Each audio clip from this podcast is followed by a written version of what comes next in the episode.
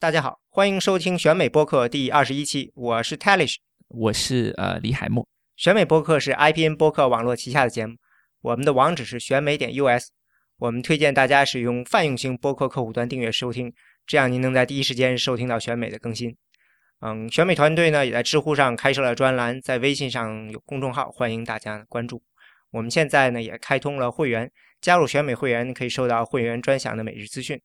每月三十元。嗯，串联有料的美国政治讯息，也帮我们把这播客呢做得更好。啊，今天呢，我们的主持人除了我呢，还有在休斯顿大学嗯学政治的李海默，是吧？你是学政治什么方向？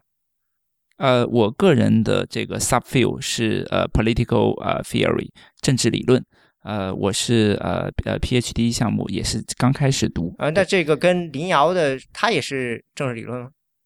对对对，跟林跟林学长是是一个方向啊。呃，对，今天呢，我们请来这个李海默呢，也是这是他第一次来这个选美做播客，因为这呃，其实呢，他在以前呢，在我们这个选美专栏呢，也写过不少文章。嗯，就是但是平时好像课业很忙，是吧？啊，对，嗯主要是自己的问题啊，还是才疏学浅，有些应付不过来啊。正好，呃，今天呢是录音是十二月三十一号，二零零五年的最后一天。嗯，这个播客上线呢，也估计会是二零一六年的第一期呃选美播客，这还是一次挺特殊的节目。大家新年好！我现在想，我们应该这次讲的呢是一个，嗯，也不能说是多，不不会有特殊多很通俗了，应该是继续。其实十月份的时候，呃。刁大明老师跟上一次这个呃庄巧一来曾经做过一次关于国会的，嗯，这个呢就是当时如果是你听过当时播客或者是我们的播客，或者是对这个美国政治有些关注的话，会注意到呢，今年的十月份呢，国会呢有一次非常大的这个变化，就是议长 Boehner 呢他辞职了，然后接替他的呢是一个呃年仅。四十五岁的 Paul Ryan，嗯，算是美国近一百多年来最年轻的议长。当时我们那期呢，呃，做的时候呢，是基本上 Paul Ryan 已经铁定要当了。然后呢，这个呃，Boehner 呢，他呢做了一些善后工作。我们当时呢就在说，在预测说，这个 Paul Paul Ryan 呃上任以后呢，可能会会不会有哪些问题？因为觉得呢。嗯，其实呢，就是整个这个国会的这个基本面呢，并没有完全的改变，嗯，只是换了一个这个 Power Run 上去，所以，嗯，接下来到底 Power Run 它应该怎么样，呃，解决这个国会中？嗯，就是我们知道，就是国会中现在有点属于两党，就是分化的非常厉害。同时呢，共和党内部分裂的也很严重。他怎么样解决这个问题呢？嗯，还是挺拭目以待的。当时就觉得呢，最大的一个大考呢是这个今年十二月份的这个国会的这个呃这个预算，不应该不是预算，这是拨款，就是新年的新年的拨款案。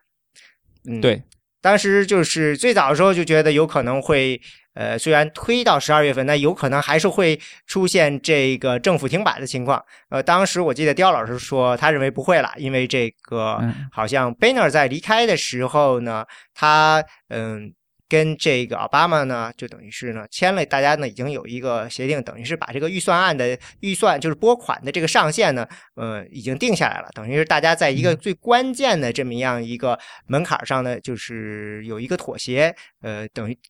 这点上呢，大家都谈妥了，所以他觉得这个是不会关门了，可能会弄出点小乱。呃，现在看起来他的预测呢，嗯，很非常准确。对，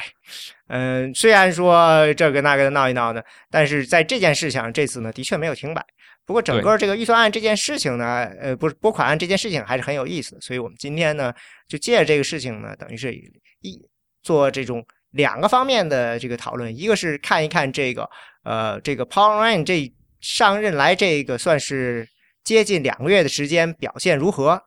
另外一个呢，就是也顺便呢跟大家呢，嗯，来讲讲这个拨款这件事情到底是怎么来的。那我们从谁开始呢？啊，我先来呃说一说一个呃，向大家这个介绍一个《纽约时报》的这么一个分析，啊，也是事后的。那么我觉得这个分析从呃总体层面上来讲呢，还是呃非常有这个借鉴意义的。它大概是解释了三个理由，就是最主要的理由，为什么这事儿能成啊？你说能成是说的是最近这个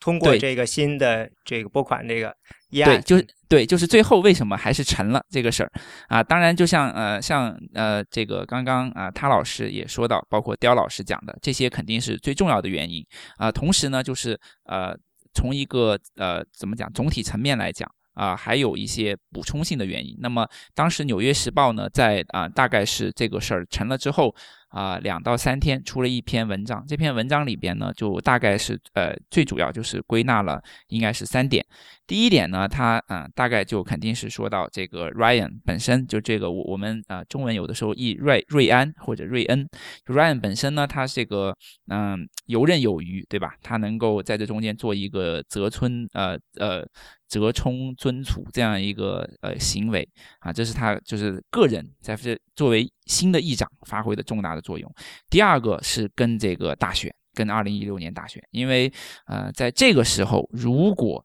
啊共和党整体性的呃作为这个国会的多数党，你还呈现一种不合作的态度，其实对于二零一六年大选，你不管最后共和党出的是哪一个候选人也好，也不会是一个利好因素。那么为了赢得白宫这个宝座，他们可以说暂时性的忍了啊，在这样也是一种第二个。关键因素，第三个呢，就最主要说就是这个呃，我我一一般的啊从从事这个嗯经济工作的这位呃各位应该都都清楚，就是最近其实这个美国经济表现不错，因为它这个。拨款呢，就最后这个拨款案，实际上是一个重大的一个政府支出。那么这个政府支出呢，按理来说，在呃之前的这个这一段时间里面，就等于说，呃，美国政府是有点相你你不管它是这个偏自由还是偏保守也好啊，它这个总体行为上是比较勒紧裤腰带的。那么现在这个拨款，在之前那两三年来讲的话，会被认为是非常之铺张浪费。当然，今天仍然会有人说它是铺张浪费，不过。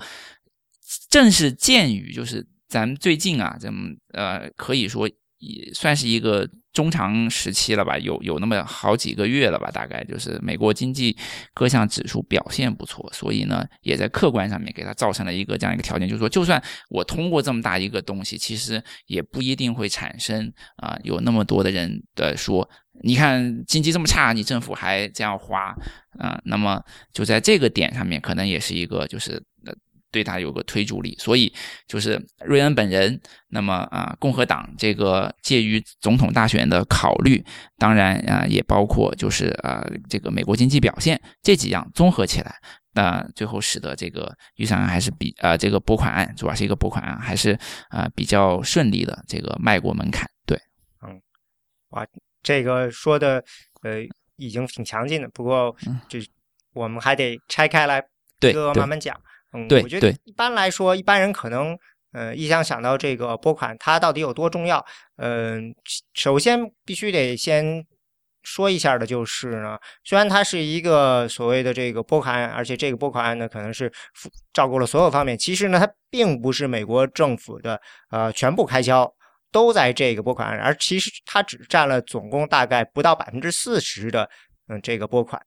为什么这么说呢？因为它我们管它叫做这个叫做 discretionary appropriation，就是这属于呃，它不是强制性的拨款，而是说呢要根据情况来拨。这个什么意思呢？就是呃，剩下有很多的钱呢，是你一定要去支出的。这个不是由这个拨款案能够控制的。比如说这个养老金，对这个医疗，还有就是这个老年人的的医疗保险啊，这种的有一些是呃你一定要支出的。对。刚刚呃，这个他老师说这一些就是叫呃，一般是叫 mandatory or 呃 direct spending 这一块呢是这个你这个拨款案这个就是不不受拨款案控制的，就怎么样都得花的，大大概是这么理解，对。对，这一块的比例其实非常大，嗯，这个尤其是现在这个实际上美国一定程度上在走向这个福利社会，所以这部分的比例呢是越来越高，对对，而而。对于这个瑞恩本身来说的话，就是你看他这个长期的政治主张啊，他对这一块，嗯，其实是很有一些想法的。就是说，嗯，当然我们对他最为了解的就是说，他是想重新设计美国的这个税务，就是这个征税机制。但是实际上，瑞恩同时也非常多次的提到，他想把这个福利项目给砍掉一些。对，这个也是美国共和党其实一直都在想这个。我记得在。呃，小布什在这个第二任的时候，其实他的一个最大的愿望就是把这个呃，就是老年这个医保这部分呢给私有化。对对。但是呢，他二零一四年大选他虽然胜了，但是有一点就是。其实伤的比较厉害，内伤的比较厉害，因为他是把这个极右也不能极右，就非常保，他是利用非常保守的那些选民的力量把他给推上去的。这样的话呢，就把他之后的这个呃后两年的，再加上呢，当时又有这个我估计他上去以后，这个伊拉克战争的一些长期的这个效应开始慢慢起来了，因为这个对，然后他实际上只有两年，因为好像零七年以后。民主党就又把国会抢走了，对吧？对，嗯，所以呢，最后他是个一直没成功。对，嗯，所以但是这个事情一直都在这个共和党的这个想法中，就是觉得这个事情这是政府呃做的一个很大的一个，他们一直我看过很多研究，他们一直都比较的抱怨说这种呃政府的做的这个保养老保险这个事情有很多比较低效的地方。对对对。呃，这这个这个东西呢，它嗯，本身可可以说是一个呃非常长期的这样的一个过程，因为呃，从理论上面来讲的话，那么如果一个就就我们都会说嘛，如果一个。饼它做大的话，那么你按理来说，这个社会上面分饼的，呃，你就应该把它分得更均匀一些。那么美国的，尤其是在呃学术界来，尤其尤其是就是呃怎么讲，领军型的大学里边的学者，一般都是比较倾向于讲这种呃分配的正义，或者甚至于说再分配的正义。那么分配正义和再分配的正义，它有很大程度上就是跟这一块，嗯，可以说是拨款。以外的政府必须要开销的这一块是直接挂钩的。那呃，当然这这一块里边有很多东西都是按照程序在走，但是它最后也仍然是一个制度性框架。制度性框架就决定你你这个，你制度性框架最后还是可以。这个呃，被被修改的嘛，就是说，你整个大的社会到底是向福利嗯趋向一点呢，还是说你要嗯把福利作为一个对立面，我们走向另外，就不像刚刚他老师说到这个呃福利机构的这样的一种私有化。这个呃，是不是这这这这些东西是嗯呃非常的呃有意思，同时也很难说是真的定于一尊，因为当然有可能你在这样的一个福利领域引入了这样的一个竞争机制，可能会使得服这个服务供应的质量本身会提高，嗯，但是也有可能会导致垄断或者别的东西，这些都都。我们都是一个，我觉得，嗯嗯，怎么说呢？大概所有的比较呃中间选民的，或者说比较呃就是自由偏自由的保守派，或者偏保守的自由派，都会认为这些问题是可以可以 debate 的，而且是值得 debate 的，并没有说呃就呃定死在那里。当然，学术界，尤其是主流学术界，他会告诉你听的，就是说，呃，不管是这种呃。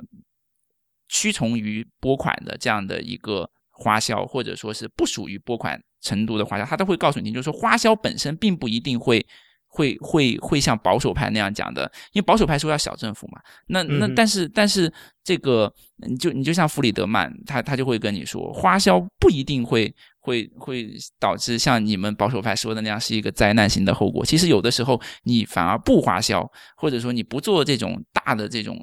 投入。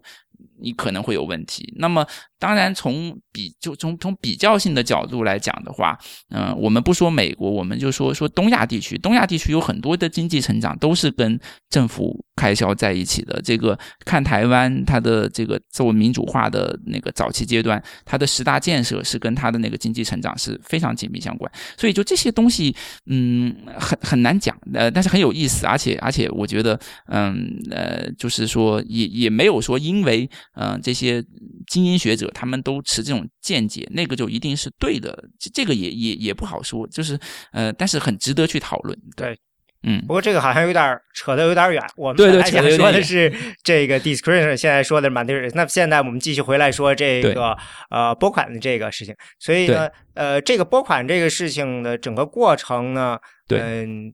可能一般人还不会特别了解，因为这次你刚才说是分饼嘛，其实今年的这个呃这个拨款呢，其实就是一张特别大的饼。什么意思呢？对，就是呃说，其实呢，美国一年呢要通过十二个不同的这个拨款法案。对，它它实际上等于是把拨款分到了这个十二个大类，这大类基本上对应着相对的这个部门，然后然后呢，呃。这个整个这个拨款过程其实是这样一个过程，嗯，应该是说，应该是由每年的这个在年初的时候，由总统，呃，最早的时候他提出来一个对这个呃预算，他有一个构想，把这个构想呢，他要提交给这个国会，这个叫。呃，budget submission 吧，就是对，呃，理论上这个是应该是在二月初时候就提交过来的。对，有的时候呢也会晚一点或怎么样，但是不管怎么样，这个就叫做这叫什么啊？叫 budget authority 是吧？对，它它会比那个就是整一个财年的开始的那个时候，呃，就是比如说一个财年的第一天，它会比那第一天最早会早大概十九个月。就会早上早早上一年多的时间，就总统就已经开始打这个副稿了。然后就是一个财年的开始是从十月一号开始吗？还是对对对，没错，一一个财年就是从十月一号开始。对，那么就是说，呃，总统他会总统那他下面会有一个预算办公室和呃就是之类的一个一个机构专门处理这方面东西。他最开始打这个副稿，他会在那个就是比如说呃二零二零一五财年，那么十月一号，那么九月三十号。这个点之前的十九个月，他就已经开始做这个东西，然后做完之后，他会把它在一个一个一个 deadline 之前，而且一般会还会稍微早一点，就把它给到国会，然后国会会继续开始做。那么国会呃一般来说，他会嗯他他会在这个就是呃就是最最起码的，他要在。九三零之前，他要要把这个玩意过了。那么，如果他没有过的话，他就会给一个暂时性拨款。那么，暂时性拨款之后，他要继续的，就就呃，我们大概是叫做呃 continuing resolution，然后再做到他把它弄完为止。那么，今年应该就是呃。就是之之前是走过这个暂时性拨款这个流程，走过第一次是把它延到了十二月份，然后呢，对，因为当时在既定的时间下没有弄完，所以又延了两次嘛。呃，对的，整个这个过程基本上就是说，呃，我印象中说他要这个总统提交出来了以后，就像你说，然后呢，各个部门这个相关的也要提交所谓的就证明我为什么。这个需要这么多钱，因为总统提出来，就像你说的，这个预算委员会实际上是需要证明我为什么要这么做的。然后呢，呃，这个呢，到交到国会那边，国会一般要通过一个所谓的。呃，一个叫做 budget resolution，相当于是国会对总统的这个提出来这个要求的一个应答。这个过程好像其实也不是说呃有多少年历史，好像我印象中是七零年代才开始的这么样一个过程。应该是一个比较现代的产物。就是呃，如果从这个呃从最早开，就是呃我我我不不是说历史啊，就是说从各个单位最早开始考虑这个整一个案子，那么如果是总统方刚刚说过十九个月，如果是国会方，他也大概是在就是比一个。财年开始的那一天的前大概十个半月左右，他就开始，所以就等于说，呃，那个，而且而且他中间会有一段时间会跟总统考虑的时间，就是那个就是会重合，就是说他开始的时候，总统可能还没有到 deadline，所以他们有一段时间其实是在在时间框架上是共同可能都在考虑，然后中途还有一些会有一些交流，呃，各各方面的东西。然后呃，就是我我稍微再呃呃加加一点，就是说呃这这个东西，老实讲，我之前也一直都不是搞得很清楚，因为那我我我并没有说是特别专门学习这个，但是我我最近在在在呃也是听了他老师呃做我们这个播客之前，他给了我一个呃副案，那么我看了这个这个提纲之后，我才开始发现，就因为我们一般说这个西方社会，它这样的一个国会作为立法机构，他们应该会有几个功能。那么当然我们都知道，它肯定是要立法，对吧？因为不叫不叫立法机构嘛。然后它可能会对行政部门有一定的监察或者说弹劾这一类的。然后还有一个最重要就是做预算案，但是同时呢，他会说还有一个叫做审计功能。那么原来其实我就一直没有特别搞清楚这个审计功能这个玩意什么时候用的。但是我看了他老师那个提纲之后，我就发现其实审计功能它有很大的程度，它它的它的那个那个就是着着力点啊，是在一个财年，就是呃比如说十月一号开始到下一年九月三十号结束。那么结束之后，它有一个审计的阶段，有一个评估审计。所以你从这么看，你就会明白，就是说预算。拨款、审计、评估，其实说白了都是跟就是说我们要给政府多少钱，政府这个钱它最后花到什么地方去了是直接相关的。那么，那么这么样讲的话，就是立法它是一个制度性层面的，然后呢，监察那种它是一个关系到具体人事，但是呃，最后到这个。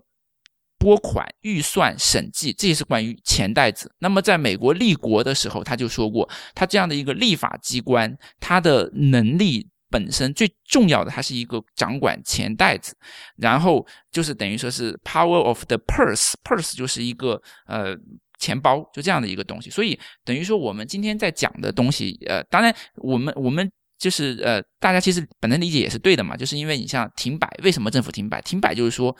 不给钱了嘛？没没钱他就停摆嘛。所以就是说，呃，在这个程度上，你可以看到这个，嗯，他这个权力呃分立与制衡机制中间，呃，他这个立法机构的一个重要性。对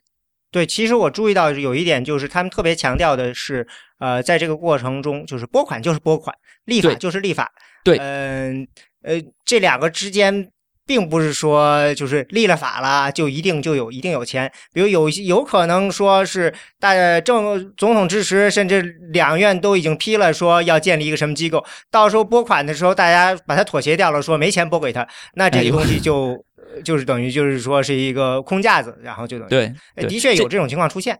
对，这个就是就是在提纲里边，他老师指到的那个 authorization bills and appropriation bills，就是说，呃，authorization bills，他专门会讲到，就是这这个机构，如果我们已经立法，就是说有有这么个机构了，但是这个机构可能效力不彰啊，或者说我可能觉得这个机构因为时间的变迁，它已经没有存在的价值或者怎么样，那我我在那个时候我他会有，就是说通过这样的一个 authorization bills 这这一个范围，他有可能会给你。给你直接给你掐掉了，就对，所以说这个过程就是的，总统提交了一个。呃，然后呢，国会呢也会给出一个自己的一个反应，然后呢，嗯，就会把这件事情发到国会的下面的各个委员会去研究着怎么拨款。大概有就是有十二个委员会，在这个过程中呢，他们严格的遵守说，你理论上是严格遵守，就是这个立法和拨款是分开的，你不能把这个立法的事情偷偷的捎带进入到这个拨款里去。对，呃，这样一个过程。然后，呃，整个这过程呢，因为你是到十月一号嘛，所以一般情况下应该到夏天，就是八月份是有一个休会期的。在这之前，如果说顺利的话，你就应该这事情就是每个这个委员会就应该有自己的这么样一个相关的这个拨款的法案就开始出来了。出来了以后呢，就呃就要去，如果出来了一个单独法案出来了，就是这就像正常的一个法案似的，你要去到大家去讨论。讨论完了以后呢，然后就会有修正，对对吧？修正完了以后，如果过了就过了，呃，这样一个过程。就比如说，呃，说到这儿就想起来了，这个，嗯，我们说这个 Paul Ryan 他上来以后，他在这个修正案这件事情，就是如何修正一个法案这件事情上，嗯，就是他上来以后，他实际上是做了两个比较大的案子，在做这个拨款案的时候，一个是这个高速公路的案子。对，一个是这个关于教育。教育的这个改革的这个案子，对，嗯，在这个高速公路案子中，我们好像看到，就是说 Paul Ryan 他很不一样啊，它允许大家呢提出来各种各样的这个呃，就是修正。对对，好像因为一共有八十还是一百个修正都提出来了。啊，对，好，因为因为在那个呃，就是 Boehner 他下台的时候，呃，就是一开始是呃。有有一个等于是当时他的副手本来就是要任要要要连任的，但是当时的那个 Free Freedom Co 呃 Caucus 那个自由连线那一些比较相对极端一点的呃共和党议员，他他就是认为说这人不行，他们比较亲，最后就是他们觉得说 Ryan 可以，那么 Ryan 给他们也讲过，就是说呃我们以后议事程序会会会稍微做一些改动，我们会更多的考虑到就是让你们这些嗯人数。其实很少，但是呢，它往往在表就是在在这个表决的时候呢，会起到一定的杠杆作用，有点举足轻重的这个意意义的这样的一小部分议员，也让你们有一个发言权。所以他那个呃，整一个高速公路的案子，当时呃，因为老实讲，那个我原来原本并不清楚，但是华老师的呃呃他他老师提示了之后呢，我是看看了一下，他从从一。呃，我们一般会认为他其实是比 Boehner 走的要更加保守一点，在那个案子上是很明显的。就是，呃，按照原来 Boehner 的走法的话呢，呃，没有那么多的杂音会进来，就是呃那些比较比较偏极端保守的。就是 Boehner 在处理这个说，如果议案通过了，然后到了这个大家讨论的时候呢，他不想看让大家在这上的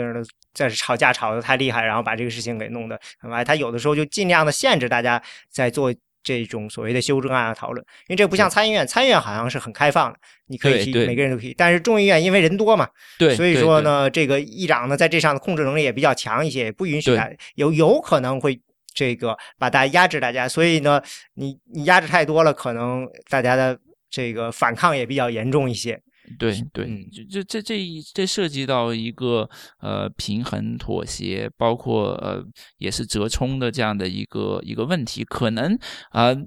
一般来讲会这么认为，就是并不见得 Ryan 比 Boehner 真的要说呃。强多少吧，但是它起码会有两个很显著的优势。第一个就是像刚刚他老师已经讲了，有很多事情其实，呃，Boehner 已经做了一些底案，就是在在这个时间点。所以你现在去观察 Ryan，他有很多事情其实是前人栽树后人乘凉。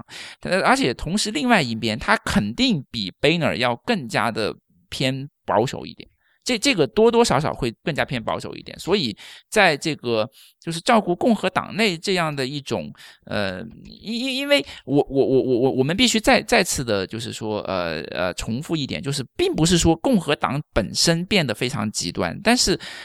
往往在一个政党行为里面，它就是这样，就是一一少部分人，他如果嗯组合组织的比较好，他有那种就是选择性激励 （selective incentive） 的话，他就会把那个声音放的比较大，那么你就会感觉说他整个党都比较偏那个。那那么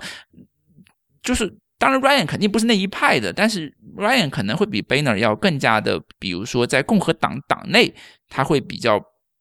靠那一派稍微近一点，所以他能对那一派有一定的安抚效用。那么就是说，在共和党的这个内部的这样的一个，起码到目前为止，它整合相对来讲还是嗯，就会比较有那种优势。对，呃，然后当然，我我我们也要看到，已经有很多人开始。骂他了啊，然后，但是当然，这些骂他我还要再讲一遍，仍然是非常极端派的。那么这些骂他的这个这个呃，但我们待会还会再再再去讲到这些。对，我们待会儿要不待会儿讲？我们现在先说这个，就是说他是这样。我觉得呃，你如果看这个 Ryan 他的投票的这个过去历史，你会看到他的确是比较保守一点的。然后他在上台的时候呢，其实是向这个保守派，就是自由连线人做了一个。承诺就是我会把整个的这套不管是立法呀或者议事程序啊变得更开放，给你们这个表达机会。因为这个里头呢就有一个计算问题，就是为什么最后要让对啊 Ryan 上台呢？就有一个呃，我们都知道，就是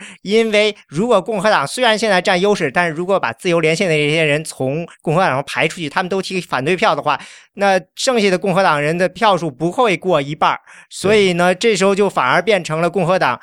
得需要民主党的人一支持，或者要么他们就向自己的这些极端的保守派人投降，面临这样一个情况。所以呢，他等于就是在这点上，就说，那好，我们就意识到你们的这个重要性，我们给你开放一些。而话会这么说的，呃，我觉得比较有意思点就是在这个教育法案这件事情上，对，就是说高速公路这个法案上呢，Ryan 就显示了很开放，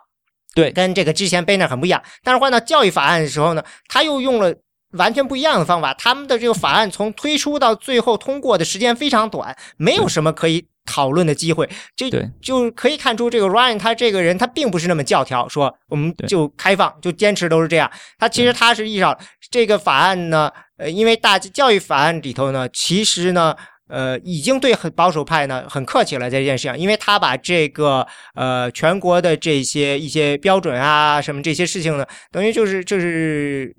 这个小布什时候的最大的这个教育方面的这个遗产，这个 No Child Left Behind 这件事情呢，给没有一个孩子被落下，对，给撤掉。其实呢，呃，已经做的很不错了，但是呢，在很保守的人看来呢，还不够。所以他为了让这个事情迅速通过，他意识到这件事情有可能会被呃炒，因为在这个事情在 Boehner 这个法案不是一个新法案，这个在法案在 Boehner 时代就已经出现了。在那个时候呢，像这个 Heritage Foundation 这样的一个保守的这些智库啊，什么都明确表示了反对。他就认为他估计也知道这个事情是有有危险，所以他还是很务实的意识到了这个法案要过就要快。所以呢，在这个时候他反而又不是很开放。我们看到这个。在这一点上，Ryan 他还是这个有想法的，不是这么简单的说啊，我就呃就听你们的。他也知道什么时候我可以放开了让你们来做，什么时候我还要收紧了自己的这个缰绳。对对，在他老师之前呃为读者们提供的那个分析里面也讲到，就是呃当时有一位参议员呃亚历山大 Alexander，他就向这个 Ryan 就推荐了这个这个方案，然后他当时就是说，嗯，他认为这个方案就就是说这个教育新法案啊，他应该能够展现出这种两党合作这样的一个新的气息，然后呢，如果反对意见大，就可以推给那个。前议长 Boehner，这这在那个他老师提供的分析里面也已经讲到了这一条。对，嗯，对他们这个这个法案呢，其实还是一个呃，算是有一点意外，但实际上呢，就像很多法案似的，呃，这个都非常非常依赖这些议员推进自己的这个议案的这个机会。对对对，对吧？对的。像我看这个现在他们在说的这个就是。呃，我们之前有一期播客讲的是是就是林瑶跟牧哥来做的是关于这个监狱美国监狱的这个就是 mass incarceration 大规模监禁的这个事情的。当时呢，就是呢，呃，参议院呢就好像已经通过了一个新的这个法案，就是相当于是这个量刑改革啊这些事情。但是呢，我好像还是没有过。然后听这个奥巴马说呢，他希望。明年要推动这个法案，然后呢，Paul Ryan 也说希望推动这个法案，但是，呃，现在看起来就是说，有可能到明年反而会比较难了，这个机会正在慢慢的失去，有可能，所以就是说，整个东西这个都就是跟这个这个看时间跟时间挺敏感的吧？对，因为因为呃，在一定程度上，现在的分析也认为，就是在奥巴马最后这一年啊，他大概会属于一种固装。呃，就是他不大会再去有一些非常呃，当然我们刚刚说到监狱这个，可能这应该是算在固装这个范畴内，他不见得说非常的那个激进的。但是就从总体面向上来讲，奥巴马最后一年就是其实这其实老实讲啊，这也是 Ryan 的一个可能对他来讲会是一个利好消息，就是最后这一年里边，从呃各个方面来讲，我我我我一般我我们看到的分析就是说，奥巴马。不见得会像，因为总统有很多种，有有一些总统他可能前面干的很很不怎么地。但他到最后一年，他就给你拼命来来，就是要不要自己树立一个历史地位。但是奥巴马的这个情况啊，如果按照我的理解，就是我我我读的一些相关的资料，就是他前面其实做的，他自认为还不错了。然后也很难可能，因为目前这个政府是是 divided 的嘛，这个国国会的参众两院都攥在共和党手上，嗯，他也很难干很多事情，所以他基本上会处于一种守势。那如果是守势的话，其实老实讲，如果 Ryan 把握的好的话，对他是很有政治资本的。这个我估计我们将来有机会肯定要总总结一次奥巴马。我，我觉得这个奥巴马呢，其实老实说，如果他只做一任的话，你会觉得他真的没有做什么事情。哎，对，对对。但是呃，这个事情有点像怎么说呢？我觉得他有点像呃，肯尼迪怎么说呢？就是嗯我曾经看过、听过这个人家说，肯尼迪当年的这个在白宫内的这个，呃，他也放了这个录音机录他的活动，就是说，呃，像他们这种特别年轻的总统吧，对，呃，其实在这做行政工作的这个控制能力上呢，还是差一些。对开始时候处在一个学习的阶段，所以你明显的可能搞感觉到这个奥巴马估计就是说，呃，他到第二个任期以后呢，他不像有些人，他很多人到第二任期，大家都知道啊，反正你要呃走人了，我才不理你呢。对对，他反而呢，他好像就是知道该怎么玩这个跟国会玩了，所以他玩的很转，他这这个。呃，显得反而显现在显得很放松，而且呢，虽然说显得很放松，还的确推出了不少新的东西。所以我听说，呃，奥奥巴马那个至少在这个一六年的时候，嗯，他会继续的推进几个大的这种就是行政令，OK，等于就是说 executive order，对他行政令这件事情已经让人很恼火了嘛，但是我觉得他这件事情上，他似乎呃已经比较的游刃有余了，就是这个怎么做。所以听说他准备在几个大的就是这个嗯。方向除了这个原来就是 EPA 嘛，就是环保这部分，他好像在商业方面还有什么几个其他的部门也准备，嗯，看要推出比较大的这种行政令的事情。有有可能，这这个有可能，这这这个这个有可能。所以我们我们又跑远了啊，我们呃现在又又继续回来，就是说这就是一个正常的一个议案怎么过啊，就这样一个过程。因为这个呃众议院它就两年，如果这个议案不在这两年里就推出，最后被通过，然后呢总统签署的话，全有所有的过程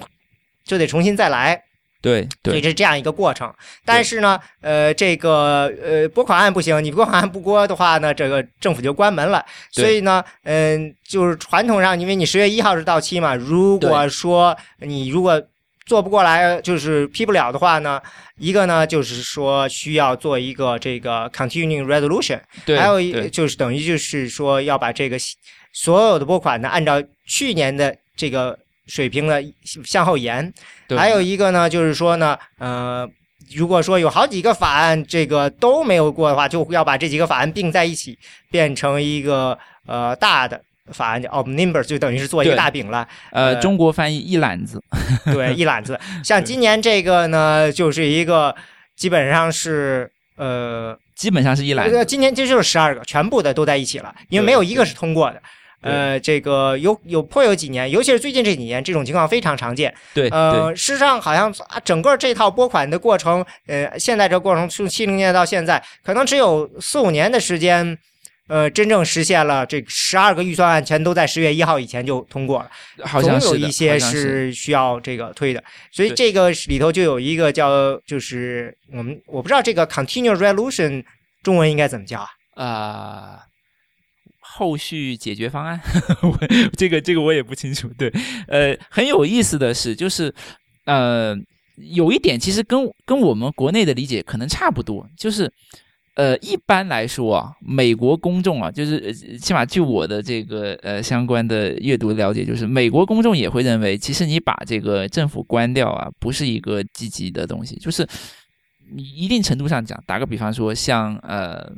幺应该是幺三年对吧？把政府关掉、那个事情，当然他们会保守派会说，极端保守派说这是保守主义的胜利嘛。但是你去因为看一四年的时候，他们赢回了参议院，而且呢，国会呢议席反而又更大了，所以他们对对对没有受到一三年关门的影响。对，这也是一点，就是说，尤其是你当你控制了参众两院，然后当然你这个政府是可能是分裂的，然后这种情况你把政府关掉，其实其实对于这个参众两院的多数党来讲，不是利好的东西，尤其在这种情况下，因为很多人那都就是可以说就是普遍意见，他会说，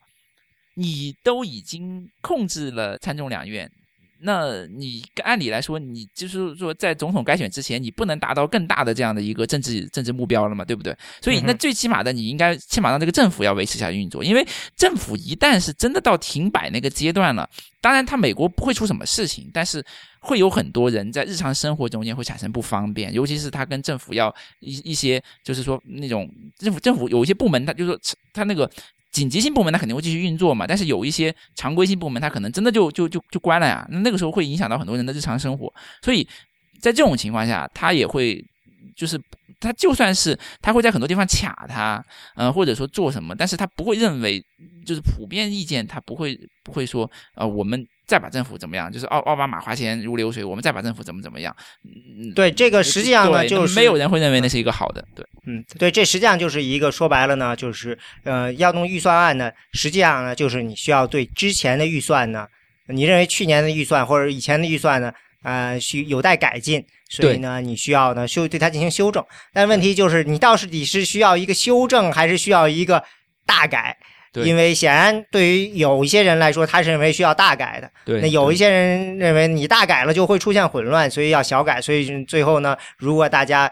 不能扯平扯平的话，那就最后就只好让政府停摆。这就是一个问题。这个这这个问题当然永远都在这儿呢。我我印象中这个特别有明显，就是那一三年停摆还是忘了，要么是在之前哪次呃停摆的时候，最简单的就是所有的这个像国家公园这样的地方都关掉了嘛。对对对，原来我在亚利桑那的时候，亚利桑那那边就说好，我们州里出钱，州里先借钱给这国家公园，因为大峡谷不能关，然后就是这样。对 对对，你因为关，因为因为这这个这个其实很非常非常，就是州里借钱给给给去维持它运作，这是非常合理的。因为这这个东西看起来好像只是一个形象问题，其实它是关系到整一个旅游产业，它是一个跟本地的这样的一个经济环境息息相关的东西，所以。州里面肯定会不会愿意有这样这样的事情发生的，这这个这个是非非常合理的。对，还有一个特别有意思调查是，他们说他们发现停摆了以后，在华盛顿特区那儿的这个酒吧的这个呃销量，就是酒精这个呃销量呃饮品酒精类饮品的销量嗯明显上升。对，就就就就就去买醉了，这这个这个都是完全有可能的。呃，对，然然后呃呃比较有意思的关于就是这一次这个一揽子的拨款方案，它还有一点就是说，它到了参议院的那个流程，因为参议院嘛也是共和党多数党嘛，过肯定基本上是会过的了。但是呃最后在有人投反对票，而且呃投反对票的这个人很有意思，就是基本上是是这一次的，包括这一次的共和党的参选人，那么就包。包括了他们的这个克鲁兹，就 Ted Cruz 和那个呃呃 Paul，就是自由意志主义的 Rand Paul。当然，民主党那个像 Bernie Sanders 那种，他他会反对这个，这个不不不奇怪。呃，然后呃很有意思的是，那个 Marco Rubio，Rubio 呢是缺席了，所以他就等于说避免了一个比较尴尬的这么一个局面。但是一般来说，在政治分层上面都会说，这个 Rubio 其实跟跟 Ryan 呢，就是。差不多是一类一款，就大概是在嗯比 Banner 稍微要保守一点，但是是还是在走在中轴线上面。然后呢，Cruz 呢是比较偏极端派一点。然后 Rand Paul 这个 Rand Paul 这种现象很难跟国内解释，因为他们这个 Libertarian 这这些玩意呢，你从咱们国内的角度来讲是很难很难去理解。他有很多主张是一个是一个综合性的主张，呃，但是。基本面上面吧，它有一个最核心就是它反对大政府，所以你凡是给这个政府开支搞得很大，他他绝对会反对，对吧？对，最后就像你说的，这次这个大家总要妥协，总要做出一些牺牲，要不然的话就不可能谈拢。那发我们最后发现就是再一次这个牺牲，首先扔到了就是这个赤字上，大家都同意说要增加赤字，等于多出花点钱，因为共和党觉得这个。呃，他们这个尤其是军方的开支，他们觉得要是增加。那奥巴马就是说，你要开单那个，你必须得在这个国内的支出上有同等的增加。所以呢，最后大家的妥协就变成了，那好吧，我们这个赤字是第一件可以被牺牲掉的事情。对 对。呃，这这这是一个这是一个非常有意思的，呃，然后就是也也是他老师的那个提纲里面也讲到，而且我觉得很很重要的一点就是说到他这里边呢，呃，我我们当然刚刚讲到这些一切的折中啊妥协，但是它这里面也有一个 give and take，就是说，呃，我。千万要要要记住，就是最后这个事情能办成，在一定程度上，Ryan 是给了那些呃偏保守的一些甜头的。那么呃，然后这些甜头就呃，我我我们请他老师再继继续讲。对。啊这个事情就是到最后，我觉得我们刚才说的，这个 Paul Ryan 他实际上在这之前有两个这个议案，一个是高速公路，一个是教育。其实呢，它表现出了两种不同的处理这个议案的方式。在这个嗯，所谓这个国会这一次这个拨款这案中，一开始时候呢，我看这个 p o w e r a n 似乎是有一种就是试图把这件事情放出去，因为对传统上就是所有的这些这些拨款呢是由底下的各个分的委员会自己来做啊做。那这次但是呢，呃，遇到你说的这种一揽子的方案的时候呢，其实都是这个。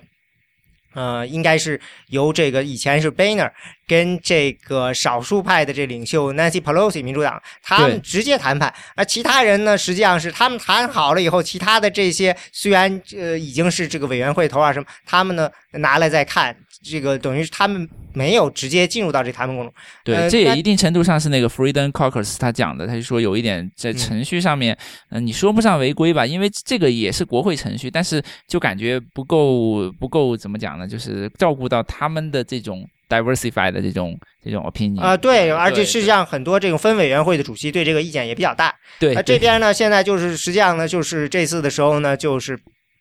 等于是 Paul Ryan 就说，呃。这个应该是共和党自己先出来一个，共和党出来一个以后呢，把它扔给这个民主党，对对，民主党再呃扔回去，对，呃，那这个民共和党这边在做的时候，Paul Ryan 还是挺放开的，就是你们去做去吧，嗯，甚至他好像都很少自己亲自出面，他就让自己的副手去，呃，去出面带动这个事情，对，但是呢，扔过去以后呢，民主党那边不太买账，就是这个呃呃。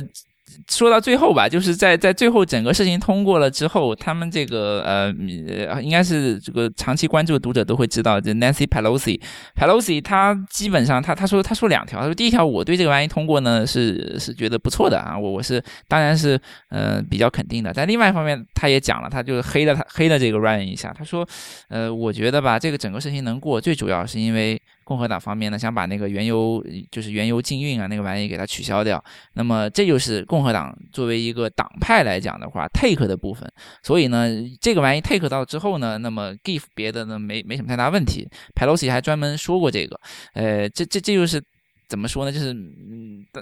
民主党的一个也可以说是一种理解吧。对，对，就是说整个这个问题的实际上呢，呃，共和党那边。你不管怎么说，他还是面临着跟其他的这些议案一样的问题，就是说，如果说他党内的这个自由连线的人反对的话呢，你自光凭自己力量就通过不了。对，所以呢，实际上呢，他把主动权就交给了民主党，因为他如果没有民主党支持，他就过不了了。对，呃，这这个事情呢，不管虽然说从 Boehner 换成了这个 Ryan。但是这个基本的这个情况是没有任何变化的。对的，对的，对。所所以呢，这个 Power Run 他也绕不过这个过程去。对。呃嗯，他们就是调侃，不就是说这个过民共和党那边的，就是属于这种他们的心态，就是说我们希望这个东西能通过，但是呢，我不想投赞成票，这样呢，我的这个选区选民呢，至少呢还能认同我。对对对对，就有这样一个过程。他们是希望这件事情，那这件事情把主动权交给了这个 Pelosi。那这个 Pelosi 他这边的意思就是说呢，说。你你我当然是需要直接跟你这个议长对方的这个共和党的这个领袖来谈，而不是说跟他底下的一帮人来谈，这才是像样的。到头来，最终呢，如果出了什么事儿，呃，需要负责的人。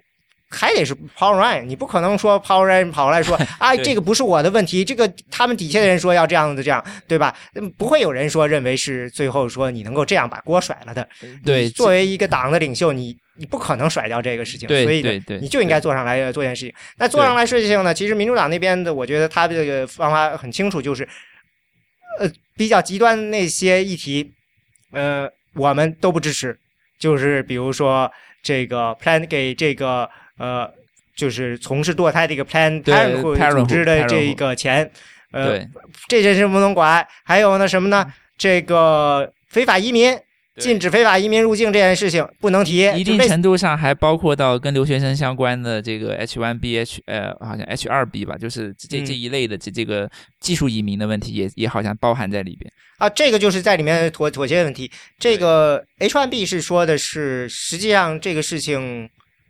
主要是跟这个呃，就是一就是 H1B 被抢的太多有关，对吧？对对，嗯，就是他们就认为说很多印度公司这个他们抢走了太多 H1B，所以说呢，把 H1B 的这个呃对于特部分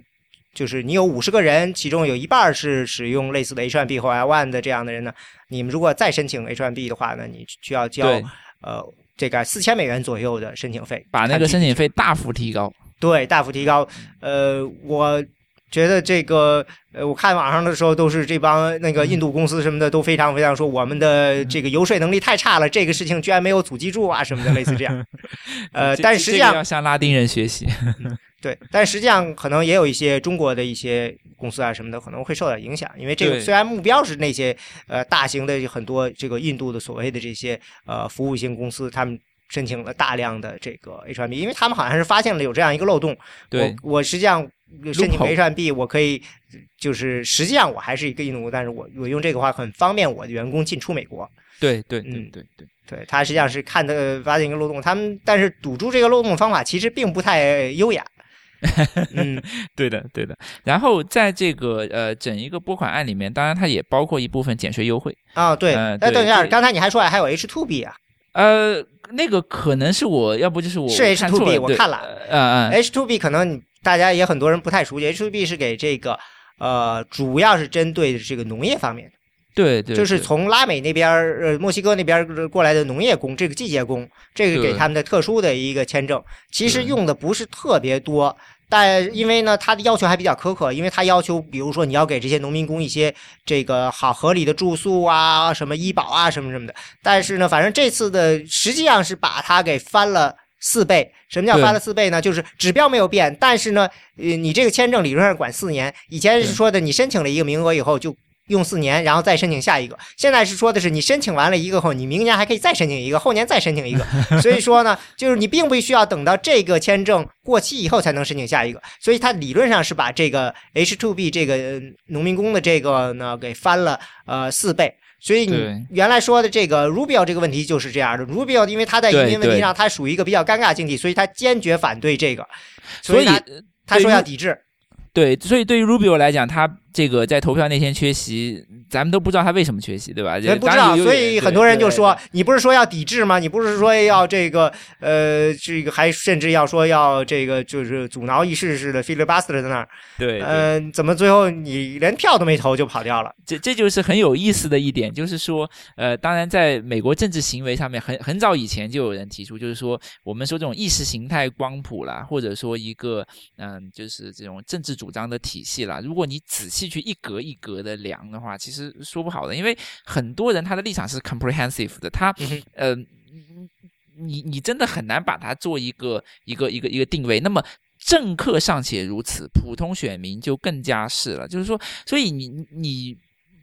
这个具体人的生存环境，他所在的那个位置，他所要关注到的这个情况，所要对什么东西负责，都会决定说他在具体问题上面可能会有一定的这个波动。那么正是因为这样，所以那个意识形态光谱本身只能做一个重要的参考指标，但是绝对不会说是每一个上来政治这个场上面的，不管是投票者还是还是在场内的玩家，他会一点一点照着那个来。如果真是一点一点照着那个来的话，那么就没有那么多的像我们说的，就是说这样的一些很很很很难以去用这种呃意意识形态光谱去解释的问题了，对。嗯，对啊，我觉得，呃，Rubio 在这件事情上，他的解释是什么来着？我都忘了，好像是说的是 是比较常见，就是说，其实有事儿挪不开，没什么用。对对对，不能不会影响到结局。对，那绝对不会影响到结局。对。只只是一个表表现个人立场的这样这样一个东西，对，呃，然后呃，稍微对这个事情再有一些花边比较有意思的就是，呃，你像呃之前嘛，对吧？呃，大概呃这个听众朋友们都看到了，就是呃当那个 Trump 啊 Donald Trump 他说要把那个穆斯林给他 ban 了，不让他进来美国的时候，曾经呃 Ryan 是那时候刚开始留胡子啊，他曾经出来就是。抨击过，那么现在他胡子又留长了一点。那么就是在这个拨款案整一个通过之后，这个美国有一些这个呃极保守的媒体，我我我觉得我们要看一看极保守媒体的一些说法，因为因为它能够折射出一些东西。当然你你不能信他，你信他那那那那就太偏颇了。但他们就会说，他就说这个 Ryan 的这个胡子啊，是一个呃中东裔男性的这样的一个特征，不是白不是咱们那个信仰呃基督教应该用的东西。所以他们就说，你看 Ryan 啊，奥巴马这些人。全全都是，嗯，就是那个伊斯兰，所以他们就反对 Trump 那个什么？你说 Ryan 也是伊斯兰了？对对对，有有这样一种说法嘛？所以很就是非常的，老实讲非常疯狂。你去看，就是讨论他那个胡子，说他那个胡子有中东化男性的什么什么，这这这个纯这纯粹是胡扯的，这个这个。但是但是你就会知道，就是说，嗯，这件事儿发生来之后，对于这个嗯极保守的一部分，他们认为还是一种背叛啊，背叛。这怎么讲背叛？就是说与奥巴马妥协，背叛。啊，就就就这就这么讲啊，然后呢，甚至于有的人说共和党以后就不可信了，共和党就咱们就把它扔开。我们来开始搞这个共和党以外的势力，都都会有。当然，这肯定是我觉得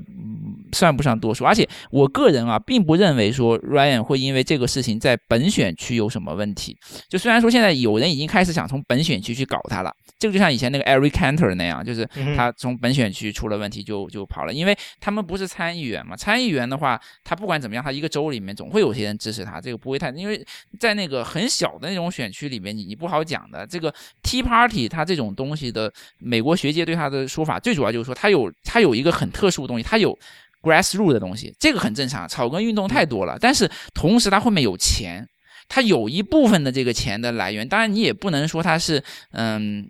elite 或者怎么样，就是你也搞不清那玩意叫什么来源，但它肯定是跟某几个 elite 有关，对不对？然后它有金主支持，有。草根运动，所以他在这种包括说，因为咱们选举还有初选啊，初选上面出来的人一般都是比较意识形态化一点的人，所以就就是会不会在本选区就把直接把它搞掉？这个这种这种事情就是说，嗯，有可能啊。但是对于 Ryan 来讲，我个人认为不大会啊。嗯，虽然他那个他他那个州里边，他那个自己那个小小的那个众议院选区也有这种情况，但我个人的分析是不大会，他不大会面临那样的一种问题。呃，不，不过，不过，这这可能就这可能是那些极端派的人发泄的一个管道，因为他没有什么别的办法能够能够去弄 Ryan。就像我们刚刚也说，在大的面向上来讲，Ryan 其实现在是基本上蛮顺风顺水、天时地利的。那么，嗯啊，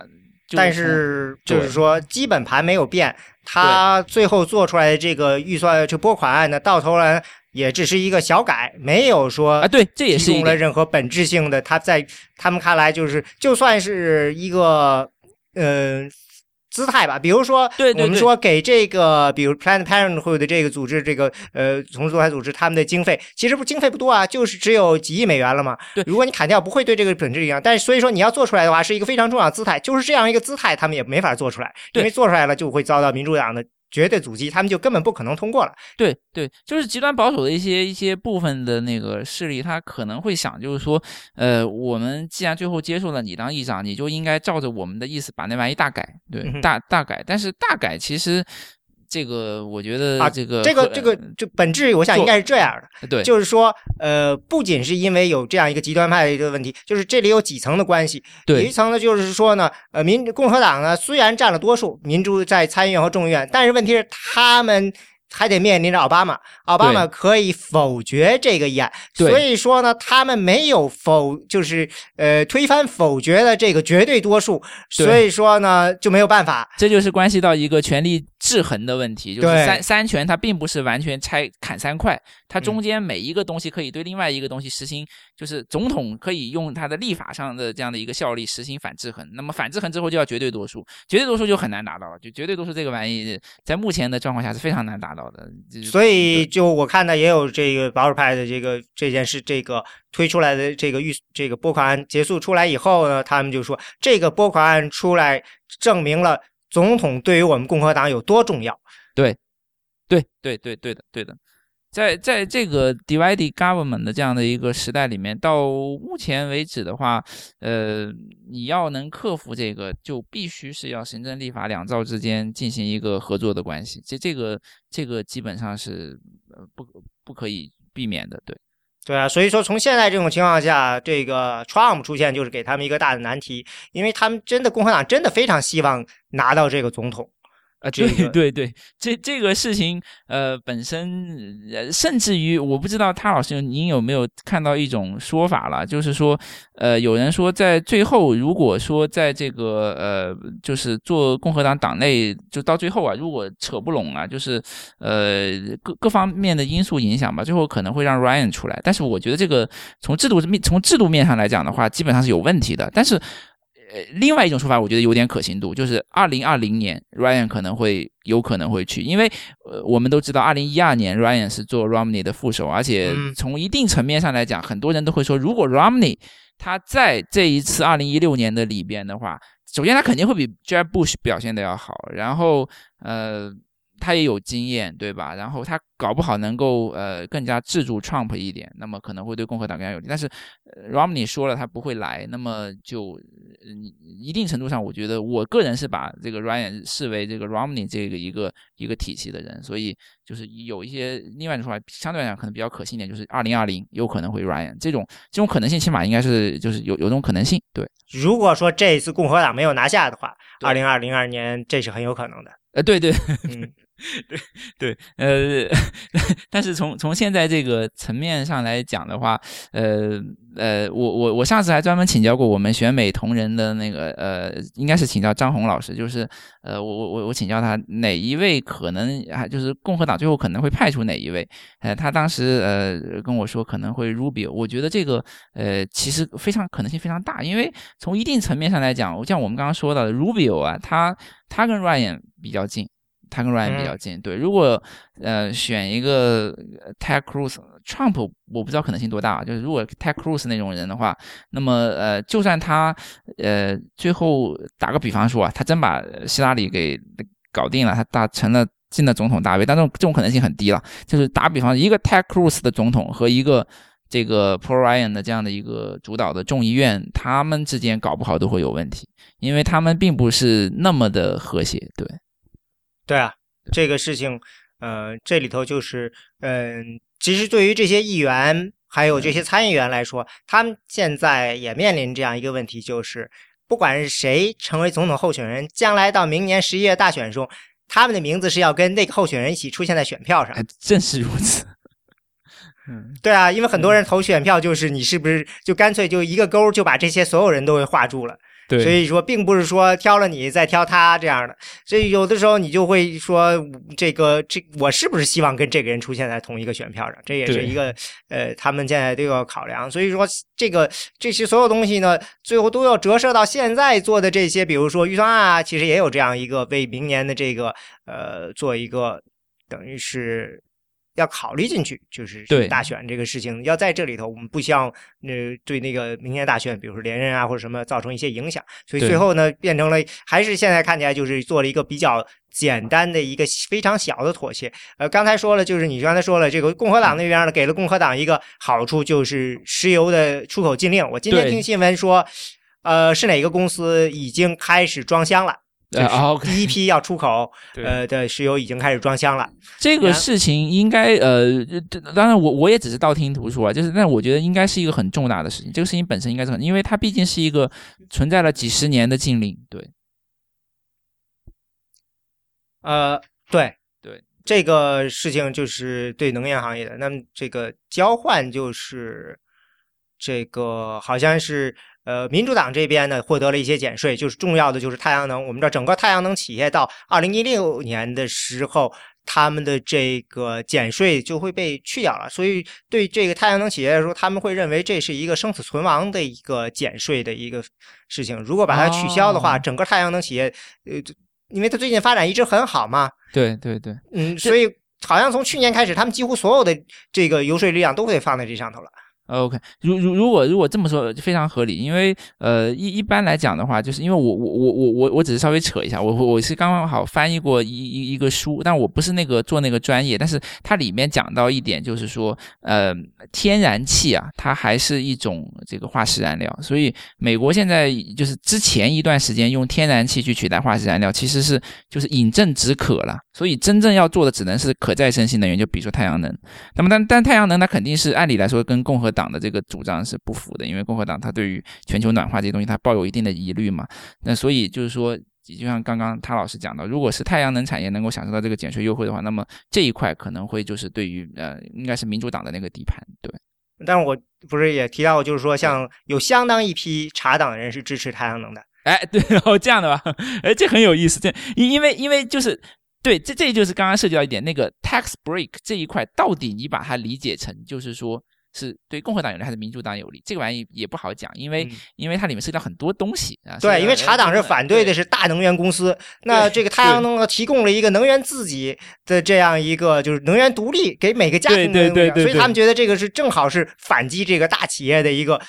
重要的工工具啊，所以他们嗯、呃好像我记得在佛罗里达有几几十个这种茶党的这种组织，就是属于这种专门要支持太阳能的，我我想我想这也正是就是又回到我们就是说这个意识形态光谱仍然是一个重要衡量指标，但是就是说这这个东西不是嗯怎怎么说呢？就是呃它不是一个就是比如说有二十二十个或者三十个选项，然后每一个选项你都可以铁板钉钉的，因为在很多具体的选项上面的话，它会变的，它要考虑到那个具体的背景、具体它的他自己的利益所在，然后他所处的这样的一个一个社会位置，对。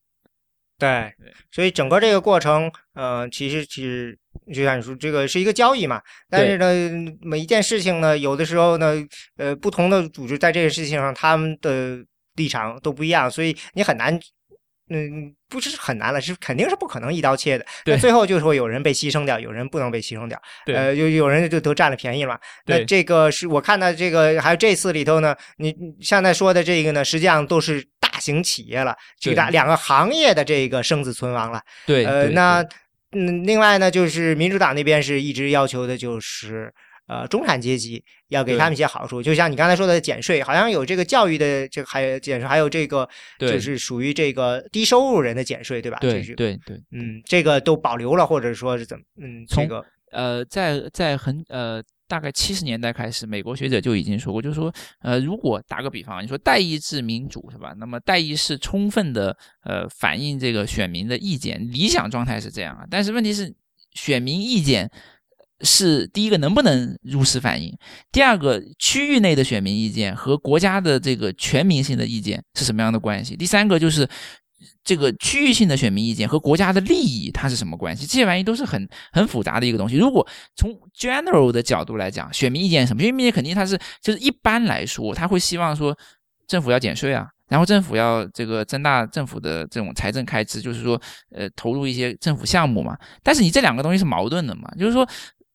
这两个玩意之间本身它就会存在一些紧张的关系，所以它大概都是一个选取一个一个平衡点，就是一方面政府它要有一部分钱，所以它那个税呢你不能不能减的减太，它政府总是要有一定的这个收入，然后政府它要有一个支出，它的这个就是我们最最基本的讲，它的政府的收支要大概处于一种平衡的状态，嗯嗯，但是这里面就涉及到这个代议士他怎么样去。运作了，这就这就是一个就是复杂点就在这个地方，因为你你想，如果全国四百多个众议员大家都都来说，哎，我们就给这个对吧？政府要加大开支，然后减少税收，那那政府早垮了，那那那那根本就没没有玩没有玩的没有可玩性了嘛。所以就是说这里边就是肯定它是涉及到就是说有有很多嗯很细节的很具体，当然这也是为什么党派的重要性就在这个地方，因为有了这个党派的话呢，不管是你投票，就是说作为一般人投票，还是说嗯作为这个国会议员他们在一起进行这种集体性投票的时候，它都是有一个指向性，它这样的话就能够慢慢把这个事情按照按照这个呃这个呃呃 dance 的这个理解，就会把它扯回到比较中的这样的一个一个线上面来。但虽然不不一定就是说呃完全准确，但是大概还是会会有有有这样的一个一个效应。对，对啊，其实就是最终呢，你如果说一边要减税，一边要这花钱，的确就会有这样一个问题。所以现在想起来，当年这个克林顿时代的实现平衡预算，还是一个很了不起的事情。对，对的，对的。那一定程度上，在那个时代里面，其实也是妥协，也是妥协。基基本上，因为因为当时在对，应该是九六年之后，金里奇就已经这个国会主导了嘛，共和党来主导。呃九四年吧，呃，九四对九九四对，然后之后他慢慢的把这个事情两两方面开始做成那样的一个一个情况，对对我是听到他们就是说，嗯，这个开始还是想做一些别的事情，做最后呢折腾来折腾去，觉得说算了，还是 平衡预算吧。对关键是呢，运气特别好，对呃，遇到了这个这个等于是第三次技术革命，这这个行业的大发展，然后呢，嗯、平衡预算做得非常成功。嗯对对，这这个呃讲讲到技术这一点，这是一是是非常非常重要的。就是我我想，美国的很多问题其实到最后也是由于也是由它这个技术上不断创新来解决了一些老的问题。咱们咱们绝对不能说，呃，整一个美国的问题就是它这个政府体制运转有效。它有的时候。也会碰到一些很大的问题，但是慢慢的，它的化解是通过它的整一个技术上的不断的这样的一种产学研结合这样的一个力量去去推动，然后把那个问题本身也慢慢的消解掉。就是 起码我我个人粗浅的理解是，就是技术是给政策面其实带来了很大的一个一个呃帮助吧。就是对对对，你至少会提供很多灵活性。对对对对。然后看到，呃，那这次的整个这个，呃，其他的还有一些小的妥协。其实民主党那边也也并非说是简单的支持，因为对对，最明显的就是这个波多黎各，波多黎各，我听今天听听说他们好像已经债务违约了，就是那边的经济问题非常严重。OK，但是，嗯，所以呢，他们要求说，希望能够，尤其是这个拉拉美裔的这个西裔的这个选民呢。呃，不叫选民了，议员呢，尤其希望说，在这个预算案里呢，曾经要给他们一些支持，但是呢，嗯，这个呢，等于这次呢，就是等于是忽略掉了，说承诺明年来做，所以这都是一些这个作为的妥协的这事情，所以而且还有很多事情当时发现不了，事后才能被这个弄出来，因为毕竟是所有的这些预算都放在一起，几千页，然后呢，弄出来以后，将近两千页，对啊，在一个星期之内，大家就要。等于就是要投票啊什么，然后估计你在研究的时候也很很难把这些细节都弄过去，所以我印象中是在那之后一个星期还嘣嘣嘣的看到很多啊新发现，比如说呃给这个恐怖活组织的受害者的补偿啊什么的这些事情啊新发现，然后还有有什么就是好像是里头有一个。有一个就是去去掉某一个减税的一个漏洞，嗯，就是很多类似的就是旅馆业或者赌场业，他们把自己的这些房地产呢，嗯，呃，转入一个就等于是房地产基金 right 这种商业房地产的一个这个基金，在这个转移过去的时候，他不需要交任何资本利得税，然后现在被认为是个漏洞要补上，所以呢，在这个东西开始之前几天，呃，几个星期，反正他们就。做了一些很多游说，然后最后呢又加了一条，加了一条，就是如果已经向国税局申报做这件事情呢，就可以免于交这个税了啊，就类似这样的。这个我记得也是，这是之后才被发现的，就等于就是最后，然后有人就估算是就这么加了这么一条，为这个行业省下了可能有一十亿美元吧，呃，税金就是类似这样。然后问题就在于说，这个行业是比较偏共和党呢，还是比较偏民主党呢？对，应该是比较偏共和党。对我，但是呢，也有人说。因为主要是在拉斯维加斯，就是内华达，是 Harry Reid 民主党参议员领袖的这个的这个州，所以说呢，这个很可能呢也是跟这个呃 Harry Reid 他自己的一些利益相关。对对，所以不能也就像说这件事情不能简单的说是对，到底到底是民主党共和党，因为这件事情涉及到你自己这一个州的这个就业呀、行业经济发展。对，嗯，因为不管是是怎样的一个议员，他他有怎样的一个位置，在美国现行政治体制下，他这个本州就是本选区本州的人，他绝对不能够呃轻呃轻忽，因为就是当然不同的民主制度，有的地方他就是说你呃。当然，我我我略去这些具体地方吧，就是说，在有在有有一些的地方，他有可能是政党可以党内配票，然后推上一些人，对吧？那那些人他就没有一个具体的一个选区负责。但是在美国现行制度下，哪怕你是参议员，你仍然是要对一个具体的选民要负责。他这个这个东西，你可以攻击说他是分猪肉啊，或者说什么东西啊，但是但是而而且而且那些词其实已经已经过时了，那是讲一九应该是一九二零年代，就是说他这这个就是他的衣食父母。他的嗯，你说民意如流水也好，怎么样也好，那就是他的这个基本的，他来的时候的，把他送进来的那些人，所以你还是要结合到他的那个具体的那个那个选民利益上，这个是避免不了的，在美国，对，对啊，所以说这个事情呢，呃，到现在这种情况下呢，我觉得呃，应该说是不可避免的这样做了一个妥协。不过我看了很多总结，大家还是认为，其实呢，应该说共和党这边呢。呃，还是小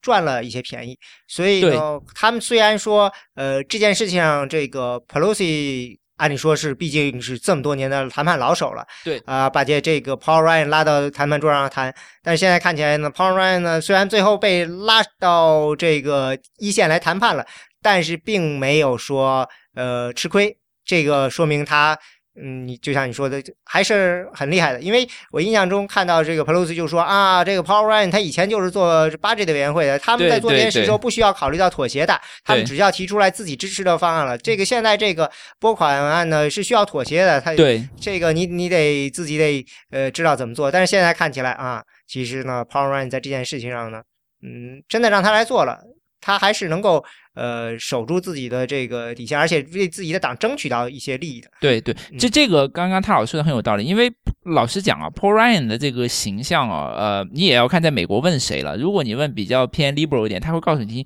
他的其实长期形象并不是特别好，他属于那种共和党的测试，就是说 Wonk，他是很有呃想法，然后专注于预算议题的这样的一个人，而且就像他以前是做这个。呃，就是预算委员会这一块嘛，他他的他的目标其实很明确的，就是是没有那么多妥协色彩在那里，因为他只要是提出一个东西嘛，对。那那么从现在他他就是这一次的，嗯，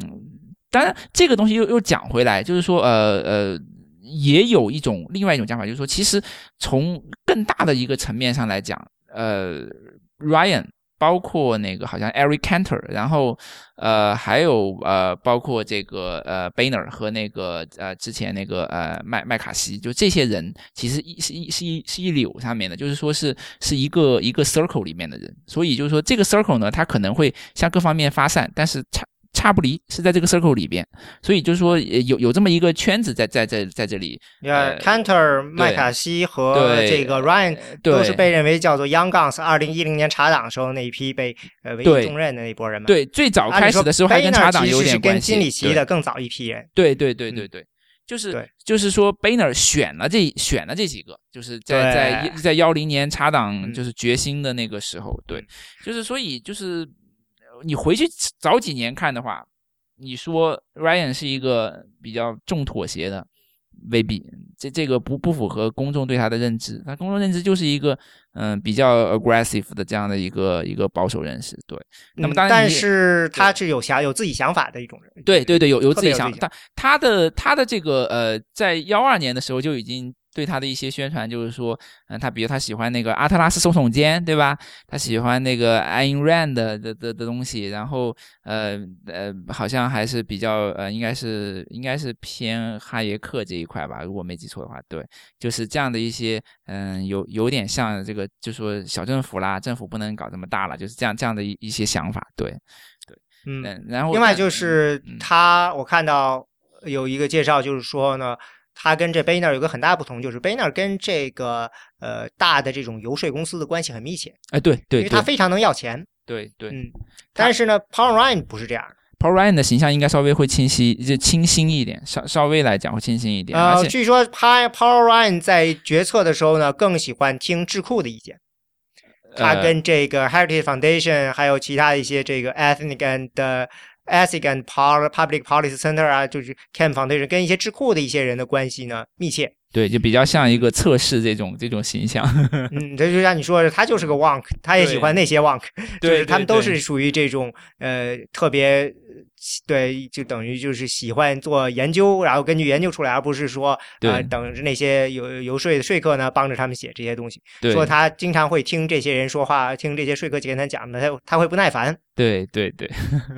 所以这个也呃。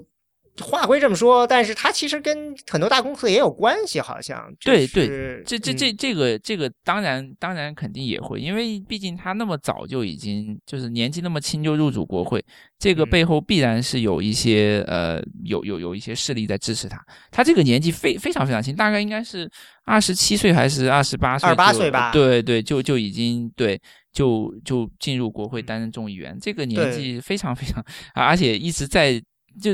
这怎么讲呢？说是他在国会里边待的时间已经超过他人生的三分之一了的时间了，就是这这这种这种资历是很很吓人的。对，嗯，他的哦对，他的 chief staff 这个这个等于是算什么？他的总管了，这个事务总管。他这个人，他这个人是保守派，就是重这个 conservative 这种，但是呢。他也是一个，就是为大企业这个商业做游游说的一个，所以说他跟他这个这个人呢，嗯，好像跟这个金融业啊、跟医疗业啊什么的这些大企业的关系都挺重的。对的，在。二零一二年的时候，有人挖过他这方面的东西，大概就是想把他，当然了，肯定是稍微偏这个 liberal 一点的啦，但是呃，就想把他这个形象塑造为就是大概是一个呃，就是早年有点像那种马仔性质这么这么一个一个一个一个一个情况，对。嗯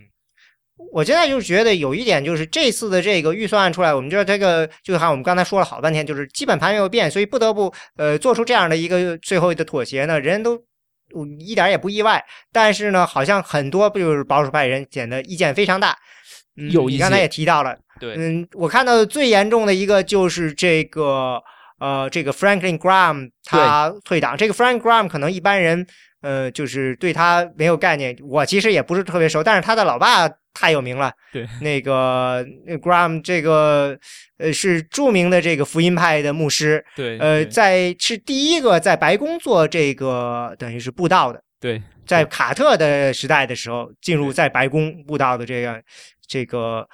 嗯，他呢就是说这个预算案出来后对这个。呃，就是这个 Franklin Graham，那 Graham 他也是算是福音派的一个重要的这个牧师。对，那他对这个预算非常不满意，就是等于是你没有加入任何对我们这些宗教保守派肯定我们的这些的部分，所以呢，他对共和党极其失望。嗯，认为呢，我们不能只再相信政府，也不能再相信任何的党。他现在他不相信这个呃民主党，也不相信共和党，是不相信茶党。我们都我什么都不相信了，我就退出了。然后这个不光是他，还有这个我印象中我还看到了这个哈克比这个总现在这次总统候选人，嗯哼，嗯，他也发了一个说了一个，他不是现在说他如果在艾沃不能拿到前三就退吗？嗯那我觉得这个不是最重要，他还说了一个说是说。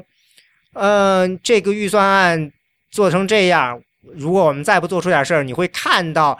这个宗教保守派人会，就是等于是踢门而出了。就这这个，我就是想问一下，就是是不是讲到 evangelical 这一块，主要他们是针对 Plan Parenthood 啊？呃，就是说，呃，在 Plan Parenthood 这个事情拨款的这个事情上面，他们是不是主要对这个不满？这肯定是一个最大、最明显的一个。对对，应该还有什么方面呢？对对，应该一时想到的可能对，应该对，那应该应该就是对对，因为对他们来说堕胎，因为你不可能在在同性恋问题上，在这件事情上没什么。对，虽然他们有什么直接的一些事情，在这件事情上应该就是。然后对，然后另外一些的人，他就是为为什么会抨击他？主要就是说说还是开销太大嘛，因为他这个应该是一点八万亿里面，大概有个一点一点一万多亿的左右是一个政府开销。对，那么这个政府开销这个这一块，就是说可能会，嗯，导致一定程度上可能会美国以后会增长，就就是美国债务上面也可能会成长，但是肯定会增长的。对，嗯，但是但是也正如像您刚刚说的，就是这个事情吧，嗯，按理来说，就是如果把一个呃。就是你放在那个领导者的位置上面，我想应该应该大概会采取比较相近的做法，对，因为他毕竟要考虑到，就是说这个事情已经做到这个点了，那你还能怎么样呢？对吧？那我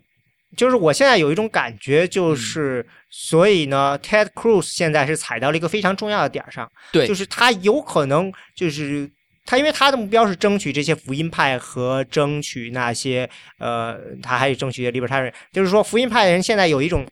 能感觉到他们有一种很强的焦虑，他们很可能会觉得说，如果这次我们不抓住这个机会，我们可能就再也没有这个机会了，因为他们是有可能会对这个东西产这个政治这个方向的产生对这个政府或者是对共和党产生一种失望，对。整个过程的沮丧，那以后可能他们的这个积极从政的这种。呃，参与政治的这种热情就可可能会消退，这是可能的，因为他们以前曾经完全退出过这个政治这行，然后是到七零年代他们才重新进入的，当时这个过程，所以如果说他们有可能有这种情况的话，很有可能再失败，他们可能退了。但是现在的时候，我觉得他们是有一种非常强的焦虑，如果你把这个焦虑抓住的话，他他们可能会变得非常强大，所以 Ted Cruz 很有可能就在这样抓住了。在抓这样的机会，而且他肯定是在在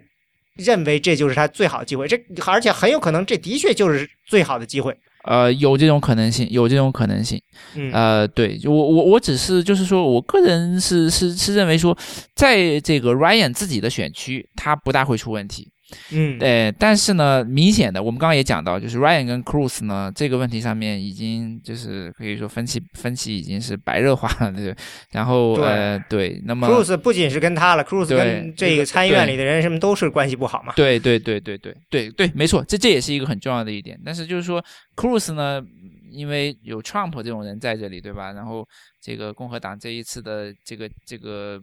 这个前前就是前边这个 debate 拉的这么长，在这样的一种环境下呢。嗯，我们其实一般来讲还不会觉得说 Cruz 特别 crazy 那种，你有你有一个更更 crazy 的人摆在那里嘛，对吧？你觉得这个是？就我觉得是对，呃，Cruz 在这件事情上呢，他充分的利用了现在我们看到的这些呃对困境，对这个这个就是并不是简单的换一个议长就能解决的对呃对对对，问题，所以呢，对他老师这一点说的非常的对，就是说，呃，当然我们不能说这是一种普遍的公众认知，但是至少在一部分人里边，他们就是这么认为的。他就是说，他认为这个玩意呢，已经，嗯、就是事情到这一点上面，基本上就已经呃告诉你听，就是，呃，现在的这个共和党，他就算是国会的多数又怎么样？他代表不了我，他跟奥巴马是沆瀣一气的。那么我们还有什么出路？我们的出路就是，也不叫第三党吧，就是搞一个新的这么一个政治势力。那么这个政治势力，呃，当然，因为我最后要，如果我试图我要掌握权力，我肯定还是要通过现有的主流政党，就是我通过这个政治势力，我重新再来，嗯、就是可能应该，当然他他他没有理由说通过这个政治势力在民主党里面做出什么东西，肯定还是要回到共和党这个母体里面来。但是他目前他对于共和党这个东西，他是就有有那么一部分的这个人啊，当然也这部分人到底他是一个什么标签，我们也说不，你也就是我们也不能说他就是查党就一定是这样，这这不好讲，这这不好讲，这这个这个很难讲。那可能有一些就是呃，呃对吧？就是因为因为前一段好像还有一个相关的新闻说说这个呃，最后可能会投投给 Trump 的人，他有可能是一些 register 为民主党的人。我甚至于看到有有类似这样的一些分析，就是呃，所以我们不好定特别定义说到底是什么样的人，但是有那么一群人，而且他们的看法在这一点上面是高度的一致性的，他就认为说要怎么讲啊？等于说要要要要再造这个，就从本质上面给共和党来那么一个来来这么一个再造，这这这是一部分人的一一当然应该说是比较少的一部分人的想法，但是是存在的，有有那么有那么一伙人，对对，就但是到时候有很多事情呢，其实呢做起来以后呢，跟比实际想象的呢要难很多。对嗯、就比如说这个 Obama Care，大家说要把它推掉。最近这个呃是是就是呃 Rand Paul 在那州是呃 Kentucky 对吧？呃对，应该是，呃，Kentucky 不是换了一个共和党州长吗？那州长也是个生意人，然后没做什么宣传，就就是等于是完全局外人士，然后就竞选呃当上州长了。州长他不是承诺要这个取消这个呃，等于是 Obama Care 在他们州里的嘛，然后就那就有就得去计算啊，说结果发现说把这个，因为他们是这个州是最早弄出这个把这个 Obama Care 给引进进来的，说要把整套这个东西再推掉呢，光把他们推掉就要花两千多万。对对等于就是说，这东西建起来以后，并不是说你一笔勾销结了，你还要花相当，他是说要花两千万，要花可能接近一年的时间，才能把这个东西再给去掉。对所以这这个东西本身，这只是在一个州。那如果你要是在全国层面上要做这件事情，这又是另外一件一个可能代价就很难说了。对然后呢，嗯，这儿还有其他的一些类似的这样的，就是说不是一个简单的说你把这件事情不是呃你上台后就可以简单推掉的，还有很多很连带的问题。对所以呢，嗯，可能就是你可以很简单的说我们要把它怎么怎么样做掉，但是最近比如就从 Obama Care 他们，嗯，这也没有说。嗯，把它推到一个就是取消它，在共和党看来，并没有把它放到一个非常高的位置上，就是因为他们意识到了你必须得给出一个比较合理的替代方案。讲到这样，对，讲到 Obama Care，其实就是我们刚刚也说到，这个 Ryan 就是在之前啊，并不是以特别以这种折中保守的形象见人呢。他一一部分也是因为他曾经说过类似的，他要把这个 Obama Care 给他改掉，这这是他的嗯很明确的一个主张。那当然现在。他未必会这么讲。对，现在他可能会说，就是这个东西要要 overhaul 或者说怎么样，就是呃大修或者怎么样，但是未必是说他可能如果没有记住，他是讲过说是。Repeal every single word of the bill，这就是呃，对，甚至讲过，可能，但我这个记忆不是很清啊。啊，是这样的，我看到的他是说的是呢，呃，Paul Ryan 的想法是说的是，呃，这个保险呢涨得太快了，我们呢就应该呢，嗯，他说的这个比较的，我觉得比较的。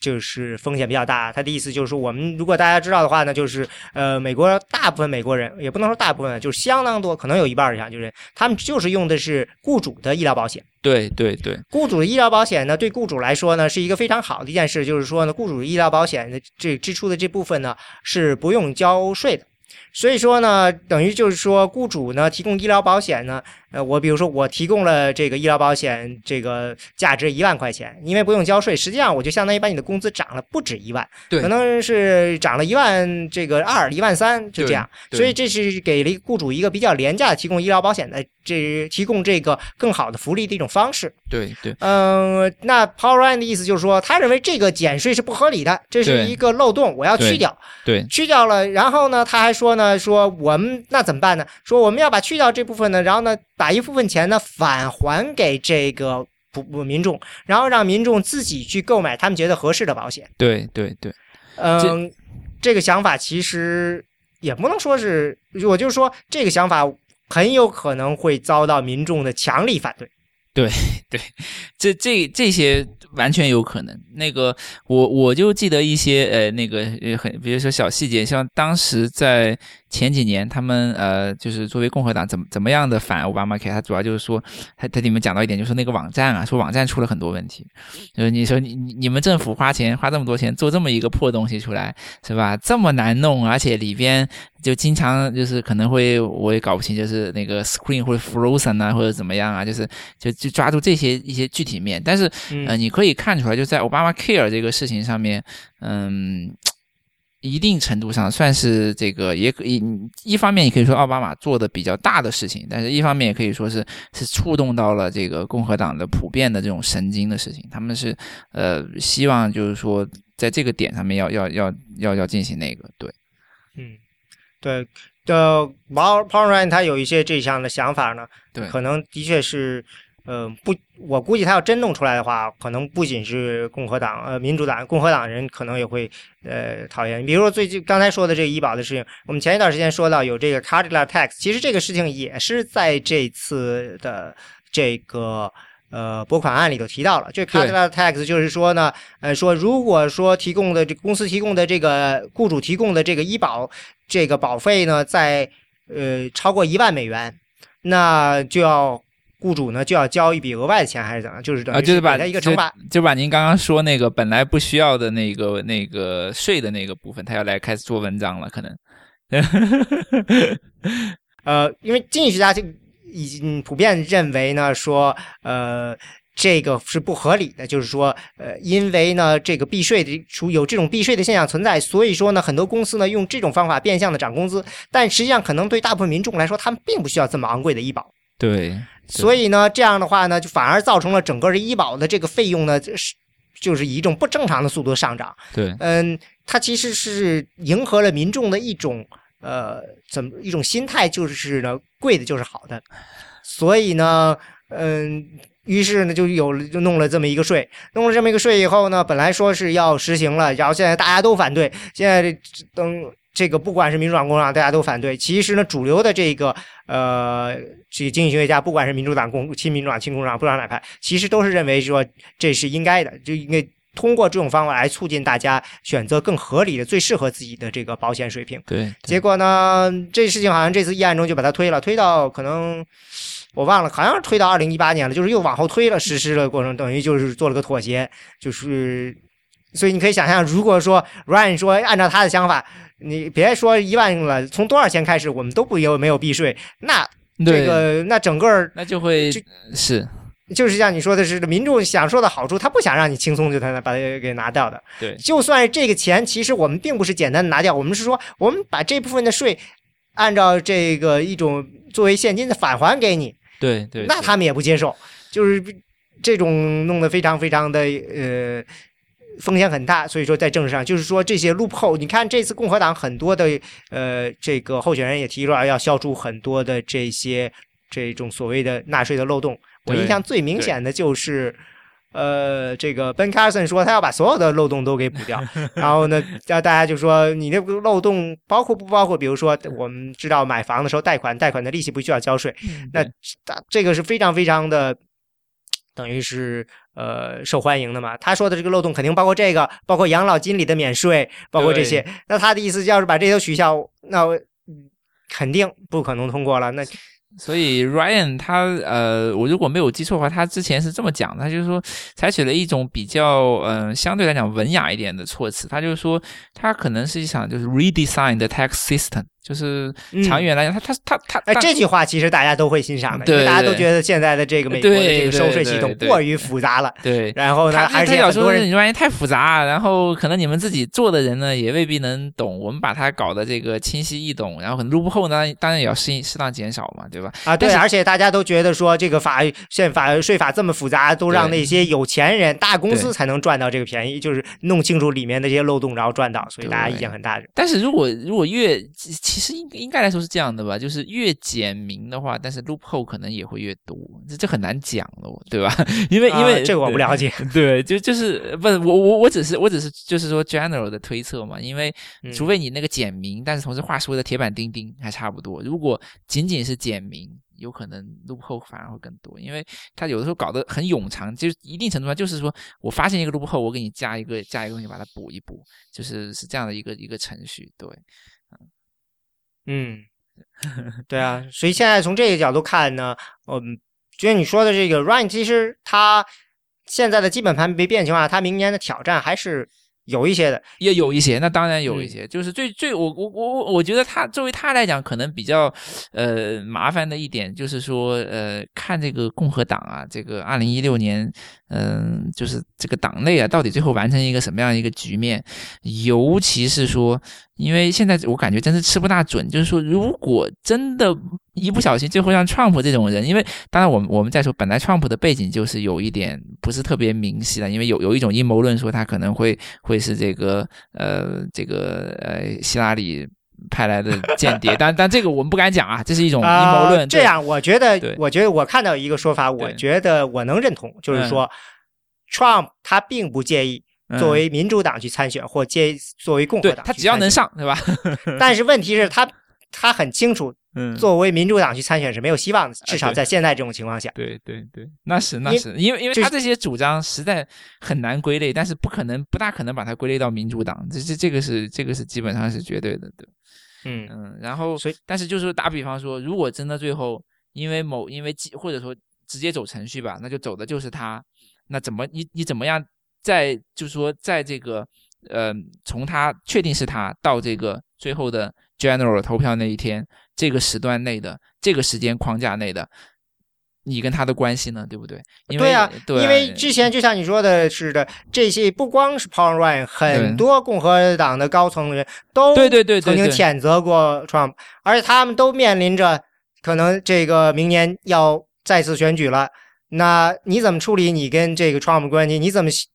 这个你不怕对手，你的竞争对手拿出你跟这个 Trump 的这个过去的这些口角来攻击你吗？这个都存在这样一个问题。对，所以事情是很就是很微妙。就是一方面来讲的话，呃，divide government，然后呃，共和党在国会有优势，但是另外一方面，你又看到就是说，他通过这这整一个呃这个呃，当然，我我我我我我们还是就是有一点，因为大家都是会认可的，就是说，嗯，共和党的。导致今天这种初选这样的局面，并不仅仅只是共和党党内初选机制这个机制本身的问题，它更多的是因为共和党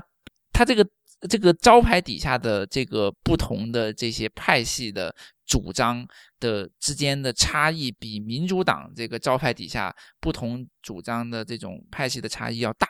这种大是是一个历史积累的问题，在目前这个点上面，现实状况就是因为这边大。民主党那边差异比较小，所以呢，就是初选上面，其实二零一二年也是一样的，基本上是基本上是一样的，就是共和党这个初选是旷日持久，然后以退选多著称啊。中中途一，像我们团队的这个应该是于东同学曾经讲过退选政治学这这些题很有意思的题目，就是以退选为为这种呃指标性的这样的呃整一个白热化的这这样的一种一种。激激烈的这样对抗，然后你去看民主党的初选那感感就是感觉到还是很多人是在默默的为希拉里护航嘛，就是嗯，这这种状况不仅仅只是说他的这个初选机制的那样的一个差别，最主要就是说他本身这个党走到这一天，共和党是大的没有错，民主党是小的没有错，在国会里边，但是共和党这个大里边，嗯。涵盖的东西非常的多啊，但是话又讲回来，我认为共和党的这些领导盘的人，就是 Ryan，包括说我们像更主轴的一些人吧，就是我认为这些人脑袋是清醒的。呃，最起码的一点就是说，他有一点认识，他非常清醒，他跟 Trump 是绝对不同的。这些人他都能够认识到，就是美国的人的这个状况正在发生重大的变化，他的社会构成是越来越多元化。所以你如果只打某一个特殊族群的牌的话，你可能很吸引眼球，但是在长远上你是会输的。所以你作为党的利益考虑，你必须要把这个党本身变得多元化一点。所以这一点，我认为他们是比较清楚的。这也是为什么，就像刚刚讲的，Ryan 他会谴责 Trump。我觉得除了就是说这些呃公理，就你不能这么办之外，你不能这么讲话之外，他也是为他这个党本身的在长远的这样的一个具体目标的设定是考虑的，而。我觉得 Trump 是基本上没有考虑到这些东西的。我就像您刚刚讲的，他就是说哪个哪个作为载体能够把我送进去，我就选哪个呗，对吧？嗯嗯，对我我这呃刚才说的那个退选退选政治学那好像是刁老师写的啊，对对对对对对，刁老师对，嗯。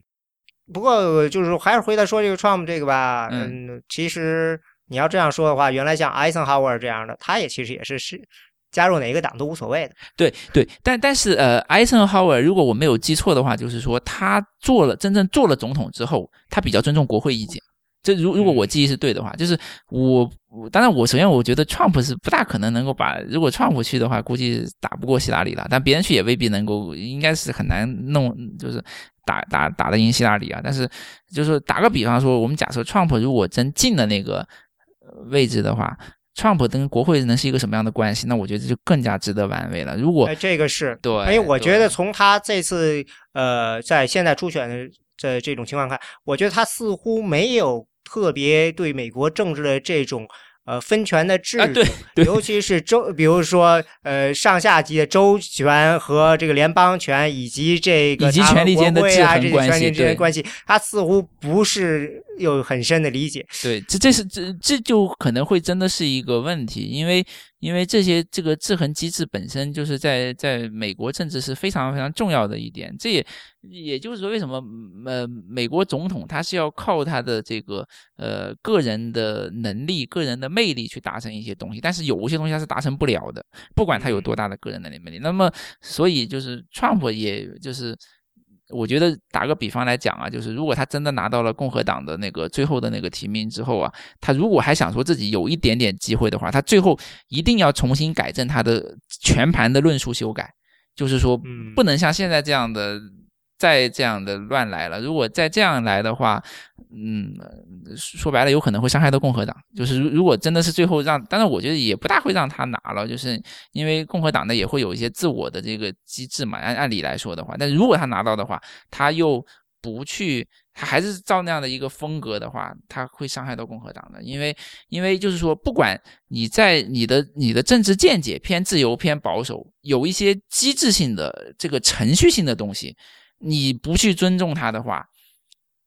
那你就说 Ryan 为什么？我们刚刚说到他为什么要谴责 Trump，也是因为 Trump 说的那些话本身在一定程度上说就是跟机制相相违背嘛。没没有任何一条的机制说你可以这样的去做这件事情，而且一定程度上说，就算打个比方说，我们通过立法程序了把 Trump 讲的这个 ban 把它形成一条指令的话，我们还可以说这个玩意本身甚至是违宪的呀。对不对？不是违宪，它甚至违反一些这个呃，这这个怎怎么讲程序正义啊，或者说怎么样啊？它是违反了一些基本的一些原则嘛。就是说，那所以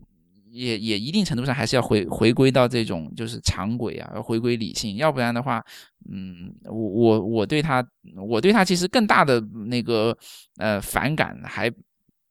还并不是，就是说，只在于他那些很 crazy 的话，我我比较对他在于反感是您刚刚讲的，我觉得他对于这个制度本身的认识不够，嗯，清晰，他他需要再去 学习一下这个这个。当然，我不是说我们都，我我我不是我自己很懂啊，我只是我个人感觉，就是说他应该再去学习一下这些东西。对对啊，应该让他姐教教他，嗯之类的，嗯嗯，对，呃，哟。这个我们今天聊了还真不短了啊！好的，好的，好的。哎，我们是不是就向大家拜个新年快乐？我们新年快乐，新年快乐。对啊，对，我们就今天就得到这里结束了。还有，我跟他老师都是在呃德州，呃，明天呃二零呃就是在我们现在。这个时间是二零一五年的十二月三十一号晚上，但从明天开始，德州会呃有这个公开持枪法令。呃，下下一次这个可以请他老师专门做一个节目，就是理论上来讲，明天呃这个有合法持枪证的人就可以背把枪上街了，在德州，所以非常的 非常非常的激动是吧？对对，可以可以看一看是什么样的一幅景象。当然，呃，这个事情在美国很多州已经是 OK，但是也没有发生什么特别大的那个混乱了。但是德州嘛，对吧？我们都知道。德州就是就是以这种比较不按常轨出牌了，所以明天明天要要一方面是心里面有惴惴不安，但一方面也很期待看看会发生什么。好的，对啊，前一段时间是在哪个 Twin Peak 那个呃那个餐馆外边不是一堆这个骑摩托党开始对射嘛？啊，对，好像就是在德州对吧？对对对对对对对，那那那是的是的，嗯。哎，好好的，没想到这么结束了。在遥远的德州，祝呃这个呃呃听众朋友们新年好，呃万事大吉。嗯，对啊，最后谢谢大家收收听选美播客。选美播客是 IPN 播客网络旗下的节目。我们的网址是选美点 US，我们的知乎专栏是选美 IM Election，我们的新浪微博是 at 选美 IM Election，中间没有空格。我们的 Twitter 是 at 选美 US。对美国政治动态有兴趣的朋友，欢迎参加我们的会员，享受会员专有讯息，帮助我们把播客做得更好。嗯，最后欢迎大家收听 IPN 播客网络旗下其他的精彩节目：IT 公论、未知道、内核恐慌、太医来了、流行通讯、硬影像、无次元、博物志和陛下观。谢谢大家。